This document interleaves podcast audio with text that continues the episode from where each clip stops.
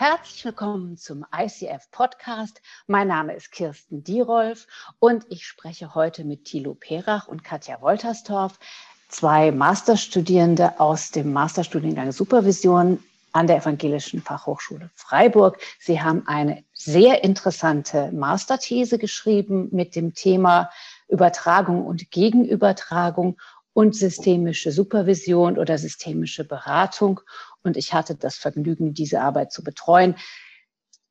Dachte mir, es wäre schön, wenn die beiden uns von dieser Arbeit erzählen konnten, könnten. Herzlich willkommen, Herr Perach und Frau Woltersdorf. Vielen Dank, dass wir teilnehmen dürfen, ja, Frau her Herzlich willkommen. Super. Ja, das klingt ja erstmal ganz schön wild, dachte ich mir, als ich Ihre Arbeitsthese, also Ihre Überlegungen, wie Sie anfangen wollten, ge gehört habe. Gegenübertragen, Übertragung kommt ja eigentlich aus der Psychoanalyse und dann systemische Supervision, systemisches Coaching. Wie sind Sie darauf gekommen? Ja, das war zunächst mal in unseren eigenen Erfahrungen begründet. Ähm, wir sind ja quasi in unserem Ursprungsberuf in der Familienhilfe tätig und dort haben wir in Teamsitzungen als Supervisanten über viele Jahre regelmäßig erfahren, ähm, dass bestimmte sehr emotionale, also sehr affektiv beladene äh, Handlungen, Aussagen, Situationen ähm, die Supervision derart gestört haben, dass wir uns manchmal gefragt haben, was ist da eigentlich jetzt gerade los? Genau, oder auch erlebt haben, wie sich dann in der Supervision, also Fallsupervision, Lager gebildet haben und äh, Polarisierungen stattgefunden haben und dass die Supervision dann nicht immer mit einem zufriedenstellenden Ergebnis beendet werden konnte und es mehr Fragezeichen gab am Ende als vorher und zugleich auch als Fachkräfte immer wieder uns in Situationen vorfanden, wo wir das Gefühl hatten, wir sind so stark vereinnahmt ähm, von der Fallarbeit, von der Sacharbeit mit den äh, Menschen, die uns umgeben, dass wir in unserer Professionalität immer wieder gehemmt sind und begrenzt sind. Und darüber hinaus auch das Gefühl hatten, ähm, ist es jetzt angemessen, dass ich hier so eine emotionale Ladung habe gegenüber einem Klientensystem, äh, bin ich dann unprofessionell, also sehr viele Unsicherheiten auch mit dem Thema Affekte im, in der Arbeit. Darf das sein, ja oder nein? Wie gehe ich damit um? Und wir auch in der Supervision uns dann immer noch unprofessionell gefühlt haben, wenn wir mit diesen Affekten anwesend waren. Und wir haben uns einfach gewünscht, als zukünftige Supervisoren, als wir dann die, den Masterstudiengang begonnen hatten, dass wir gerne professionell und anders damit umgehen möchten. Also so, dass unsere Supervisanten sich in Zukunft aufgehoben fühlen können bei uns in der Supervision mit all ihren Anteilen, die sie einbringen, auch das affektiv Unbewusste. Ja. Und wir sind da tatsächlich äh, lange im Dunkeln getappt. Ähm, diese Affekte und all diese Phänomene, die da aufgetaucht sind, die wurden äh, von den systemisch arbeitenden Supervisorinnen, Supervisoren äh, tatsächlich so gut wie nie aufgegriffen. Ähm, und eine psychoanalytisch ähm, fundierte Kollegin ähm, gab uns dann da den Hinweis, doch mal in der Richtung darauf zu schauen, also auf Übertragungs- und Gegenübertragungsprozesse zu achten und uns damit mal auseinanderzusetzen. Genau, wir hatten dann große Fragezeichen, also Psychoanalyse, da waren wir beide nicht so wild drauf. wir hatten da ja. Vorurteile ja. und äh, eben Bilder äh, aus früheren Jahrhunderten ja, also im Kopf und äh, waren dann selber als Systemiker, mh, hm, waren wir uns nicht sicher, wie weit wollen wir uns da hineinbegeben. Aber es war tatsächlich der Ort, an dem wir fündig geworden sind. Ja. Was haben Sie denn da gefunden? Naja, also paradoxerweise waren wir während dieses systemischen Studiengangs parallel dann wirklich zwei Jahre lang in der Analyse unterwegs und wir haben, als wir uns mit diesen Phänomenen, äh, Begriffen auseinandergesetzt haben, also wir wollten erstmal wissen, was ist denn genau Übertragung, Gegenübertragung und wir standen einem riesen Fundus an unterschiedlichen ja, Sichtweisen, Meinungen, Haltungen gegenüber der uns relativ schnell derart verwirrt zurückließ, dass wir gesagt haben, okay, also wenn wir das verstehen wollen, dann müssen wir diesen Begriff, glaube ich, komplett nachzeichnen. Wann ist er das erste Mal äh, benannt worden? Wie ist die Entwicklung in den 100 Jahren der Psychoanalyse vorangeschritten? Und dann waren wir äh, schon, ich will fast sagen, so wahnsinnig und haben uns wirklich das ganze letzte Jahrhundert der Psychoanalyse äh, durchgeschaut, haben wirklich sehr viel gelesen äh, und geguckt, welche Bedeutung hatten diese Begriffe da, wie wurden sie ausdifferenziert, wie haben sie sich gezeigt. Genau, und, und wir haben natürlich dabei parallel auch immer Ausschau danach gehalten, und wie lässt sich das denn mit unserem systemischen Verständnis vereinbaren?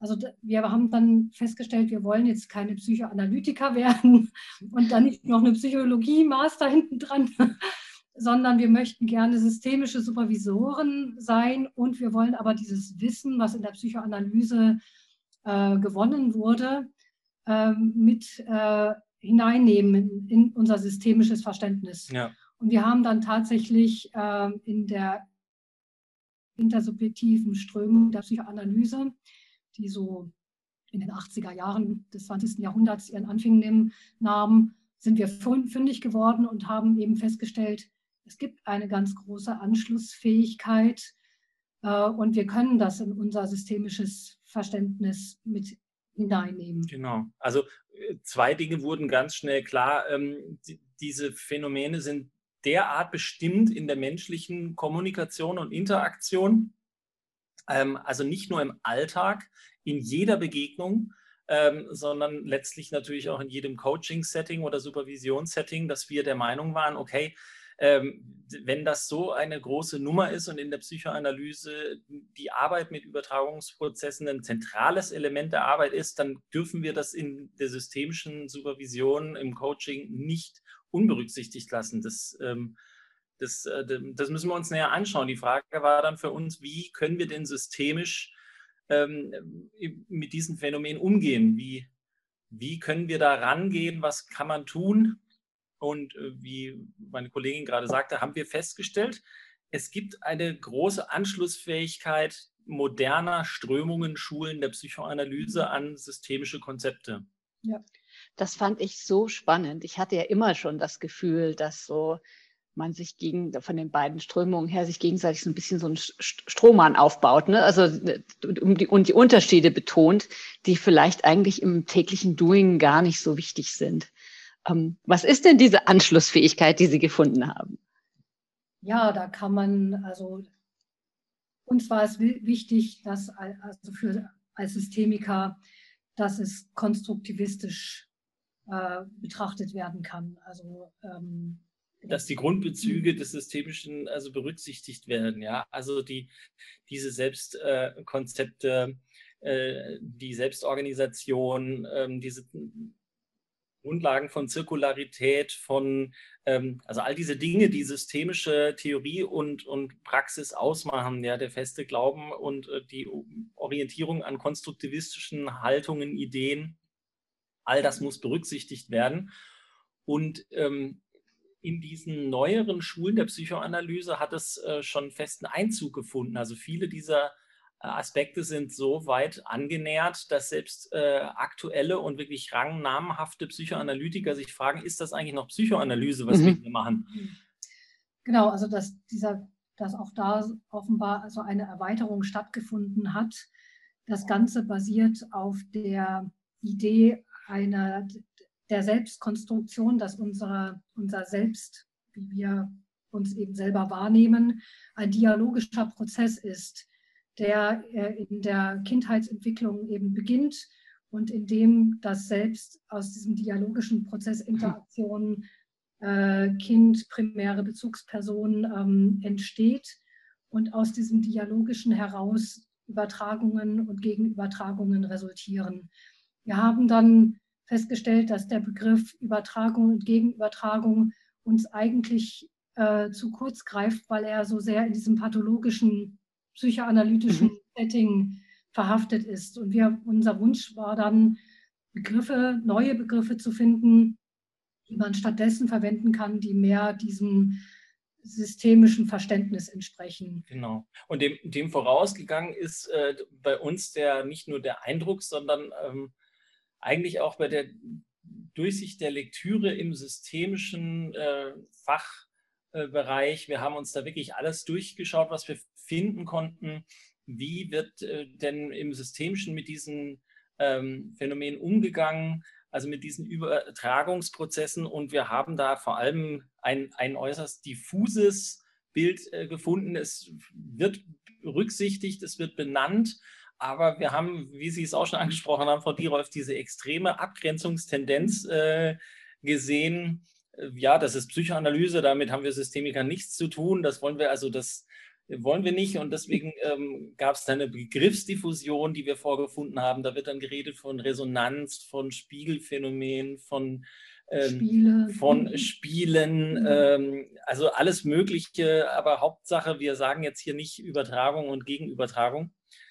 Und äh, was meine Kollegin gerade auch schon sagte, diese, diese Tendenz, ähm, dieses Konzept äh, nochmal neu anzuschauen und zu aktualisieren von Übertragung und Gegenübertragung. Diese Tendenz ist auch in Psychoanalyse vorzufinden. Also auch da sagt man inzwischen, das Konzept ist eigentlich so weit ähm, und verändert worden über die letzten 100 Jahre, dass man, dass sie die, diesen Begriffen von Übertragung, Gegenübertragung gar nicht mehr gerecht werden.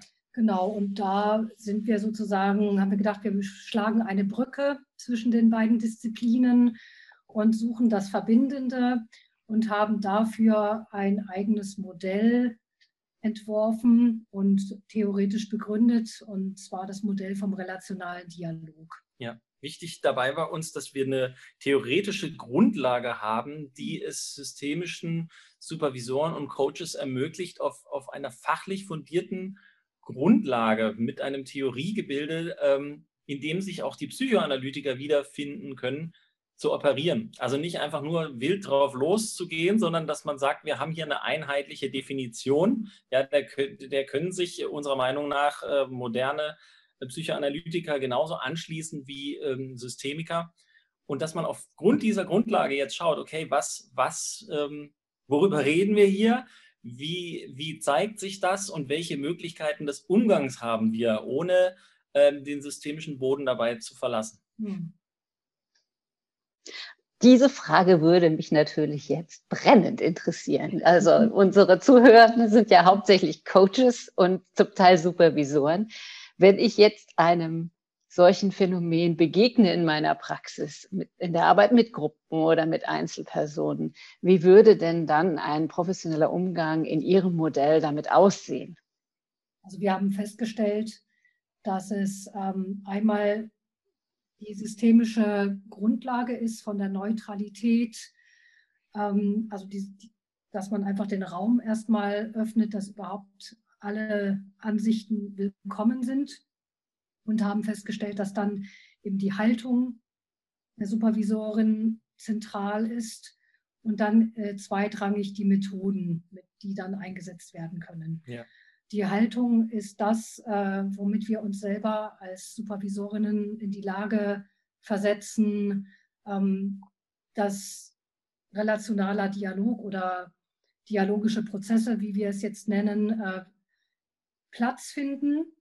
Also dass die Supervisanten sich quasi mit all ihren Äußerungen willkommen fühlen, auch wenn sie äh, affektiv äh, aufgeladen sind, Emotionen beteiligt sind, dass das äh, einfach Platz hat in der Supervision, weil es eben, also gerade in der Fallsupervision ein Teil, äh, also Fallsupervision äh, ist für Menschen, die Beziehungsarbeit machen und äh, dialogische Prozesse sind einfach Teil dieser Beziehungsarbeit und gehören zum mhm. Professionellen eigentlich mit dazu, dass man in der Lage ist, in Kontakt zu gehen. Genau, also diese zwei Aspekte, um, um einen professionellen Umgang zu haben, ist einmal die Persönlichkeit, es ist tatsächlich ein bisschen mehr nur als die Haltung. Mhm. Ähm, ähm, die, dieser Haltungsbegriff, der, das haben wir dann festgestellt während unserer Arbeit, der muss über das, was das Systemische oder was unter der systemischen Haltung, wie sie zum Beispiel Bartelmester ähm, sehr gut beschreibt in seinem Buch, ähm, ein bisschen erweitert werden. Denn wenn man mit diesen Prozessen arbeitet, dann muss man nicht nur um äh, ihre Existenz und um ihre verschiedenen möglichen Ausformungen wissen, sondern ähm, man muss einfach wissen, dass man sich als Mensch mit seiner ganzen Persönlichkeit ähm, in die Beziehung mit diesem anderen Menschen einbringt.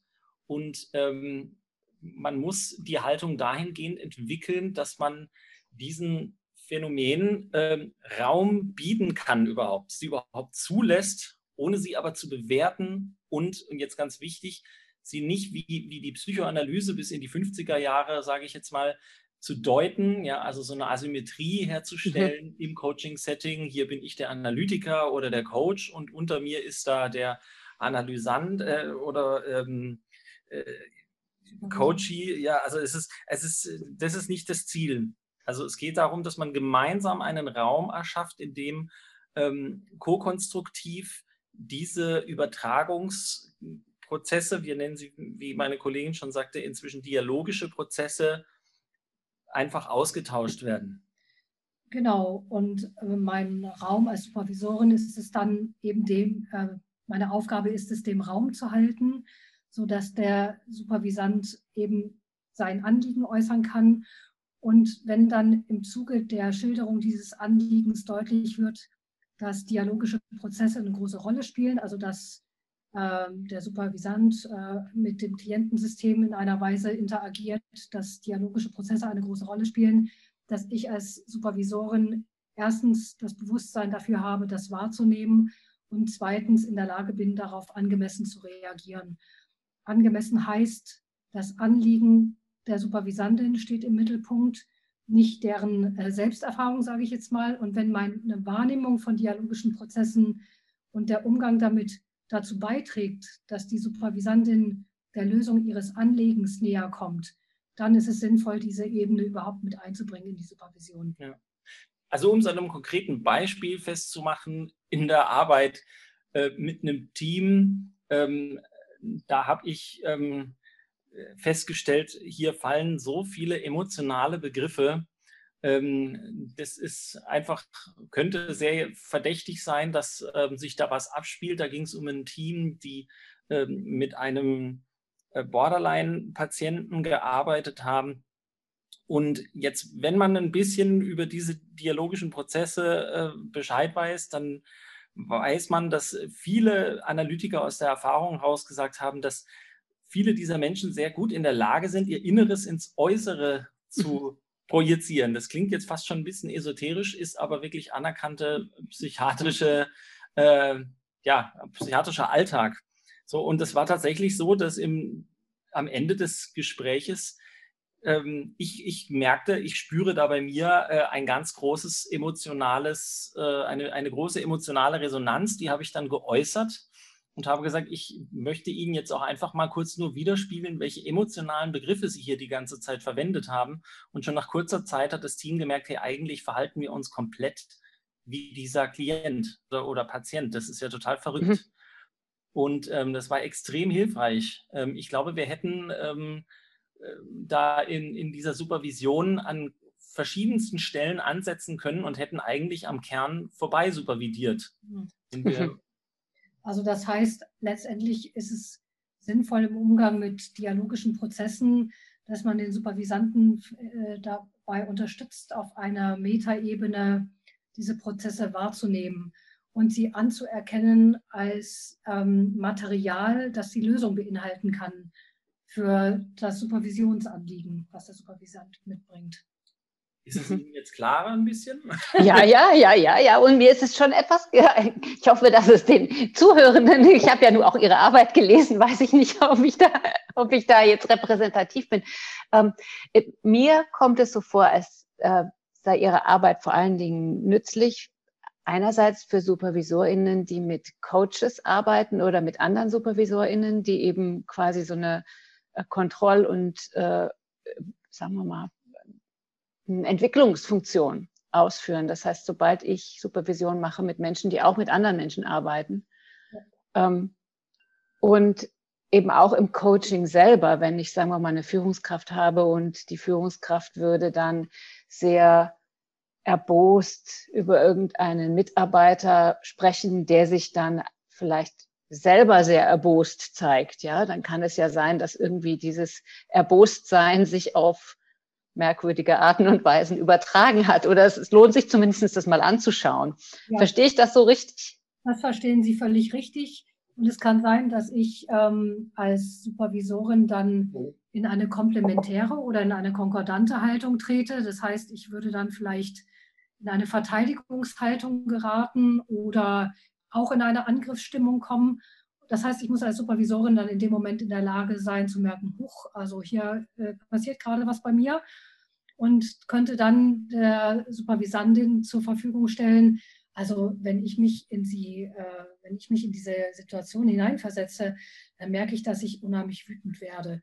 Also dass man quasi das eigene Gefühlserleben zur Verfügung stellt und die Supervisandin auf diese Weise einlädt, ähm, mit ihren, also ihre Emotionen mitzuteilen und dann darüber in Austausch zu geraten. Richtig. Also da hatte ich auch schon wirklich, oder hatten wir beide mehrere mhm. Erlebnisse. Eins war für mich auch sehr äh, nachhaltig im Gespräch äh, mit einer Frau, sagte ich, also wenn ich Ihnen so zuhöre, dann merke ich eine totale Anspannung. Ich, in mir spannt sich alles total an. Und dann sagte sie, das finde ich total spannend, dass Sie das sagen. Ich bin nämlich total erschrocken im Gespräch mit meiner Klientin, habe ich mich dabei ertappt, wie ich krampfhaft meinen Terminkalender umgriffen habe und jetzt äh, sagen Sie, das finde ich fast schon ein bisschen unheimlich, sagte sie dann, es war ganz spannend. Und dann haben wir uns angeschaut, woher kommt dieser Krampf? Was ist das? Äh, was ist dieses Gefühl? Mhm. Und ähm, das ist ja was, was in der systemischen Supervision ähm, oder Beratung generell ähm, immer wieder, was man mal so hört, dass es oft nicht so sehr auf die Emotionen ausgerichtet ist, oft sehr kognitiv äh, ja, ist. Also wir sind da ganz klar für ein, inzwischen für so einen integrativen Ansatz, dass mhm. Emotionen unbedingt berücksichtigt werden müssen. Ähm, ja, um also in dem ersten Schritt, was es braucht, diese Haltung, ähm, diese Persönlichkeit, ähm, diesen Raum zu bieten für diese Prozesse, um dann in einem zweiten Schritt mit, mit Methoden ähm, dem Ganzen zu begegnen. Super spannend. Ähm, ich, ich denke, äh, es ist so interessant, dass, dass man hier auf unterschiedlichsten Theoriefundamenten sich ein Konzept oder ein, ein, eine Begebenheit, ein, ein Ding, etwas, was immer wieder auftaucht, anschauen kann, es ganz unterschiedlich benennen, ganz unterschiedlich einordnen kann und letztendlich fürs Coaching oder die Supervision nutzbar machen kann.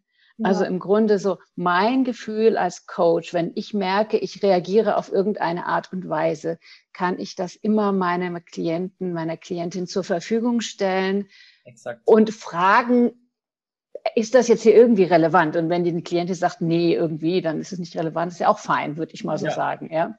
Wenn wir ähm, gerade bei Methoden sind, ähm, wir haben dann herausgefunden, dass zum Beispiel die Arbeit mit Metaphern sehr hilfreich ist. Mhm Metaphern sich an dieser Schnittstelle befinden zwischen dieser affektiv unbewussten und der kognitiv-verbalen Ebene. Also dass die Bilder, die aufsteigen, ähm, hilfreich sein können. Ich habe mal mit einer Klientin gearbeitet, die meinte, ja, und wenn ich der dann gegenüber sitze, dann geht bei mir der Rollladen runter. Und ich meinte, ah, das ist ja spannend, Sie haben da einen Rollladen. Ja. wie, wie funktioniert der? Also was braucht der, damit er runterrasselt? Ja. Und wie kriegen Sie den wieder hochgezogen? Also dann konnten wir mit dieser Metapher arbeiten und indirekt über diese Gefühle sprechen, was für diese Supervisandin es auch einfacher gemacht hat. Ja. Das heißt, man braucht so ein bisschen Fingerspitzengefühl und auch ein, man muss einfach gut auf die Wortwahl achten, die der Supervisant wählt ja. in der Supervision. In einem äh, Führungskräfte-Coaching hatte ich auch die Erfahrung, ähm, ähm, mit meinem Coach, das war sehr interessant. Der hat ähm, tatsächlich festgestellt, dass sich Dynamiken, die sich auf der Organisationsebene in, in seinem Unternehmen in seiner aktuellen Handlung widerspiegeln. Also er hat auch festgestellt, hier sind, hier sind Rahmenbedingungen organisationell, die, die sich in meiner Handlung wieder manifestieren, sozusagen. Er hat gesagt, ich, ich verhalte mich eigentlich hier so, wie ich es überhaupt nicht von mir kenne. Mhm. Und ähm, das war ganz spannend in diesem Prozess irgendwann herauszuarbeiten und zu sehen, ähm, dass sein Verhalten eigentlich ein ganz klares, ähm, ein ganz klarer Hinweis auf dysfunktionale Strukturen äh, in der Organisation waren. Also es äh, ist ja auch bekannt, dass ähm, psychoanalytische Organisationsberatung äh, zum Beispiel auf solche Phänomene eingeht und mit sowas arbeitet. Also die, die Möglichkeiten, diese Phänomene zu nutzen, die sind sehr, sehr vielfältig. Ja. Und wir plädieren dafür, sie unbedingt stärker in den Fokus zu nehmen in der systemischen Supervision und im Coaching. Und eben wegzugehen von Deutung und Festlegung ja. hin zu Hypothesen und Fragen, also auf eine offene Weise damit umzugehen, ähm, die einladend ist und die Supervisanten einlädt, diesen Teil ihres professionellen Erlebens mit einzubringen in die Supervision, sodass eben als Quelle es genutzt werden kann und es nicht als Störung zu betrachten, sondern als weiteres Informationsmaterial, aus dem man Hypothesen schöpfen kann für die Supervision. Äußerst interessant. Ich danke Ihnen ganz, ganz herzlich dafür, dass Sie in unser Podcast gekommen sind. Wenn hier jemand zuhört, der auch eine sehr interessante Arbeit geschrieben hat, wendet sich euch, wenden Sie sich gerne an unser Podcast-Team. Ähm, wir teilen das gerne mit unseren Hörern und Hörerinnen. Ähm, Nochmal herzlichen Dank, Herr Perach und Frau Wolters.